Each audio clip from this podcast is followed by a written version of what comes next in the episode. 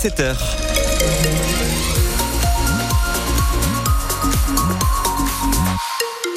L'info de ce mardi présentée par Wassila Guitoun. Et on va pouvoir profiter du soleil aujourd'hui. Ah oui, journée euh, ensoleillée et vraiment, euh, dès que ça va s'élever jusqu'au moment où ça va se coucher euh, ce soir avec un vent du sud qui se calme. Donc ça veut dire que les températures sont un peu plus basses ce matin.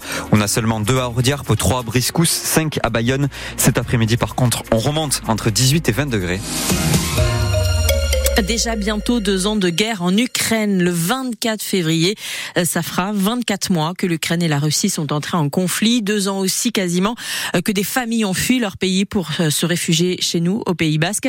C'est le cas de Sacha et de sa fille Yeva, ukrainienne. Elles sont arrivées en avril 2022 à Urquit. Elles pensaient que ce serait provisoire et finalement, elles n'ont pas eu d'autre choix que de rester, Margot Bongrand. Sacha n'avait pris qu'une seule valise quand elle a atterri en France. C'était pas prévu pour longtemps. On a pensé deux mois maximum. Mais la guerre a duré, alors il a fallu s'adapter à cette nouvelle vie à. Au début, c'était dur. Euh, il faut recommencer la vie, il faut faire plein de nouvelles choses, les documents, tout, ça. Maintenant, on a tout ce qu'il faut. Je suis plus indépendant. J'essaie de faire tout possible pour avoir la vie qu'on a eue avant en Ukraine. Grâce à l'aide d'Anne-Catherine qui a accueilli la famille l'intégration s'est faite plus facilement. On a pendant quand même pas mal de mois partagé beaucoup beaucoup et puis petit à petit la vie devient entre guillemets euh, si on peut considérer normal. Sacha et Eva se sont magnifiquement adaptés. Notre vie quotidienne elle est comme la vie de toutes les familles ici. Yeva 7 ans est scolarisée en CP dans le village. Pour l'instant on fait quelque chose, on joue, on a l'école, il y a mes copines comme dans la vraie vie. La vraie vie mais un point noir dans l'intégration, la mère de famille n'a pas trouvé de travail. C'est quelqu'un qui doit faire vivre une petite fille. Il y a des aides pour l'instant, elles seront peut-être pas éternelles. Elle a envoyé des CV un peu partout, mais on lui donne pas la possibilité d'avoir un entretien. Sacha et Eva s'installent donc de mieux en mieux, mais avec toujours un espoir que la guerre se termine pour rentrer en Ukraine et retrouver les leurs. À Margot Bongrand pour France Bleu Pays Basque, on va parler de ces deux ans de guerre avec l'invité de France Bleu Pays Basque, Damien Castera, euh, qui est l'auteur d'un documentaire sur ces deux ans de guerre. C'est diffusé ce soir sur la chaîne parlementaire LCP. Damien Castera, qui est biarro, il est originaire de Bayonne. Il a passé un mois avec les Ukrainiens en 2022. On vous propose aussi d'intervenir au, 05 59 59 17 17, nous dire euh, si vous êtes préoccupé par cette guerre ou si malheureusement le quotidien a repris le dessus, que ça vous semble maintenant loin. On attend vos appels. 7h03, ce sera la première fois depuis le début de la crise qu'Emmanuel Macron recevra demain les syndicats agricoles à l'Elysée. La Confédération paysanne et la coordination rurale demain, puis la FNSEA et les jeunes agricoles les jeunes agriculteurs la semaine prochaine. Euh, ce sont des rencontres euh, habituelles comme avant chaque salon de l'agriculture qui commence dans une dizaine de jours. En attendant ces deux rendez-vous, la FNSEA et les jeunes agriculteurs rencontrent euh, le Premier ministre Gabriel Attal aujourd'hui. Une cinquantaine d'infirmières du Pays Basque se sont mobilisées hier à Bayonne. Elles ont mené une opération escargot pour demander à être mieux payées et à ce que leurs patients soient mieux pris en charge. Le gouvernement veut assouplir la loi SRU, c'est la loi sur les logements sociaux. Oui, le projet c'est de laisser les classes moyennes entrer dans le dispositif. Aujourd'hui, cette loi prévoit d'obliger certaines communes de proposer un quart de logements sociaux pour les plus précaires, sauf qu'à l'avenir, ce quota inclurait aussi les familles plus riches, ce qui consiste à détricoter tout simplement la loi selon plusieurs élus. C'est ce que dit Jean-René Tchegaray Sareta. Le maire de Bayonne est président de l'agglomération Pays Basque, encarté au parti présidentiel Renaissance.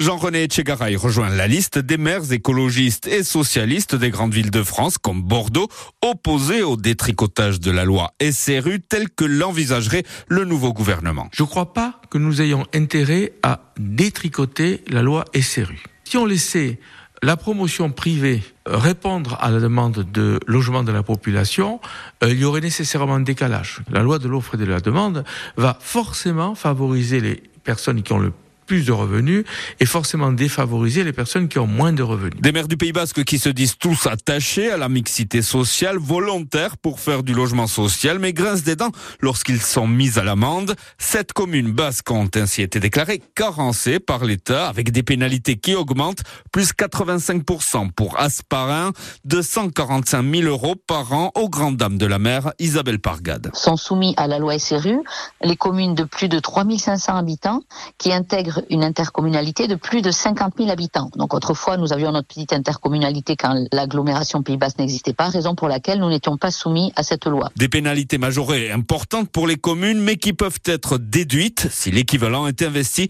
pour faire du logement social. Et pour accélérer la construction de logements sociaux, l'agglomération Pays Basque est candidate pour intégrer un nouveau dispositif du gouvernement qui prévoit de donner 24 millions d'euros pour construire 3000 logements en deux ans. Évidemment, si l'agglo est sélectionné, la réponse sera donnée dans les tout prochains jours.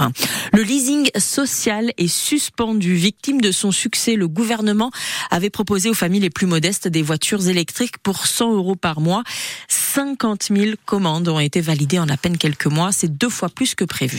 7h06, le conseil départemental des Pyrénées-Atlantiques se mobilise contre la fermeture annoncée de deux classes à Saint-Palais. Oui, le rectorat veut réduire le nombre d'heures d'enseignement au collège Amicoussé. La conséquence, c'est qu'une classe de quatrième et une autre de troisième devraient être fermées à la rentrée prochaine. Hier, les élus du département ont apporté leur soutien aux parents d'élèves qui dénoncent cette disparition. Anne-Marie Bruté est vice-présidente du conseil départemental certaines classes iraient jusqu'à 31, 32 élèves. Cette situation euh, n'est pas acceptable parce que le collège d'Amicoussé a une spécificité importante en matière d'inclusion d'élèves en situation de handicap ou d'inclusion sociale aussi pour euh, des jeunes mineurs non accompagnés.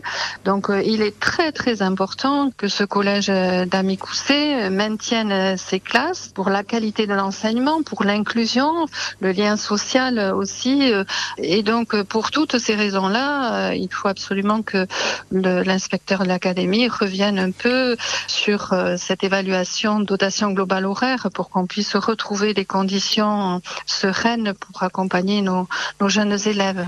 Une action avait été menée la semaine dernière par les parents d'élèves et les profs qui attendent maintenant une réponse du rectorat. Victoire hier de Mathieu Hospital. Il est qualifié pour la finale du championnat de pelote à main nue tête à tête. Il affrontera Baptiste Ducassou dimanche à Asparin. Il a gagné hier euh, contre Luis Sanchez 40 à 36. En hockey sur glace, l'Ormadi retrouve le chemin du championnat de Ligue Magnus. Les Anglois se déplacent chez leader Rouen. Les Anglois qui sont quand même sur une bonne forme puisqu'ils ont remporté cinq de leurs six derniers matchs. Retour au calme côté météo après la journée d'hier. Oui, on a eu des grosses rafales de vent allant jusqu'à 130 km heure. Pas mal euh, d'arbres ou de branches tombés sur les routes. Le plus spectaculaire, c'était à Asparin.